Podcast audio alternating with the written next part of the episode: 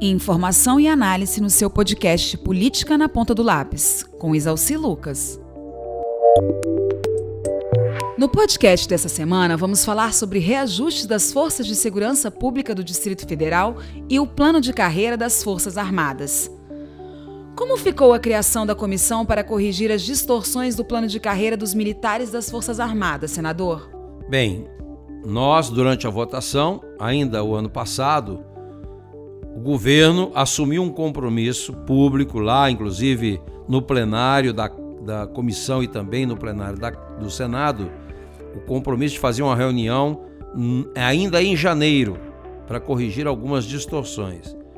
Passou janeiro, fevereiro, tivemos problema do INSS, da questão da mudança do Ministério da Desenvolvimento Regional, mas até agora não aconteceu. Semana passada, o general Ramos ficou de marcar essa semana, agora veio a questão do coronavírus, né, que foi mais uma justificativa para ela não acontecer. E eu espero né, que na semana que vem a gente possa constituir a comissão para que a gente possa corrigir essas distorções. Essa comissão vai tratar também da situação dos graduados e pensionistas? Sim, é, é uma das questões que estamos levando para a comissão para corrigir. Mas tem muitos outros problemas. Né? O que nós queremos é exatamente debater não é todas as distorções porque não é só a questão do, dos graduados, pensionistas, nós temos a questão também né, do, do, dos militares da reserva, dos deficientes, dos pensionistas. Tem uma série de distorções que nós vamos discutir exatamente para buscar uma alternativa de correção, seja por decreto ou até mesmo no projeto de lei que pode ser encaminhado para o Congresso. Falando agora dos militares e bombeiros do Distrito Federal, qual a expectativa para a aprovação do PLN 1, que trata do aumento dessa categoria? Acredita que será aprovado na próxima semana? Olha, nós tentamos, aprovamos aqui na comissão mista do orçamento, já está aprovada. E o que foi aprovado, o PLN 1, ele possibilita, ele exclui né, da proibição de aumentos o Fundo Constitucional. Portanto, nós já aprovamos. Basta agora aprovar no plenário. Só que no plenário do Congresso nós temos que primeiro limpar a pauta, porque os vetos trancam a pauta. E nós temos mais de. São nove vetos que estão faltando, mas são mais de 20 destaques. Então nós estamos trabalhando um acordo com os deputados, senadores, com o próprio governo, para a gente poder ter um acordo para votar os vetos. Porque não votando, a gente não pode votar os PLNs.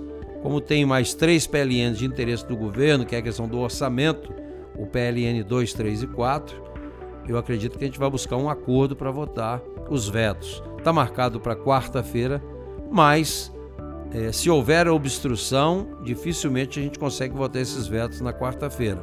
Se tiver um acordo, pode acontecer. Aí nós vamos, eu já fiz um pedido ao presidente, fiz publicamente no plenário o pedido para colocar o PLN na pauta então eu acredito que a gente consiga votar se houver o acordo e espero que aconteça. Agora, de qualquer forma, não é, o aumento é retroativo a janeiro, mesmo que seja aprovado na outra semana, na outra semana, quando editarem a medida provisória, ela será retroativa ao mês de janeiro.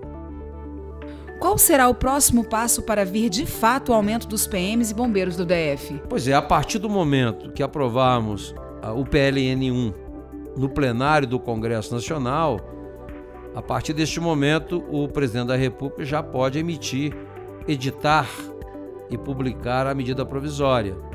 Aí, na medida provisória, é que vem exatamente o aumento percentual, e inclusive dizendo que é a partir de janeiro. Então, primeiro nós temos que aprovar no Congresso, no plenário, para depois o presidente é, editar a medida provisória. Para finalizar, está na hora da sua frase do dia, senador. Bem, Nédia, minha frase de hoje é do escritor judeu Elias Wiesel, sobrevivente do Holocausto e ganhador do Prêmio Nobel da Paz de 1986.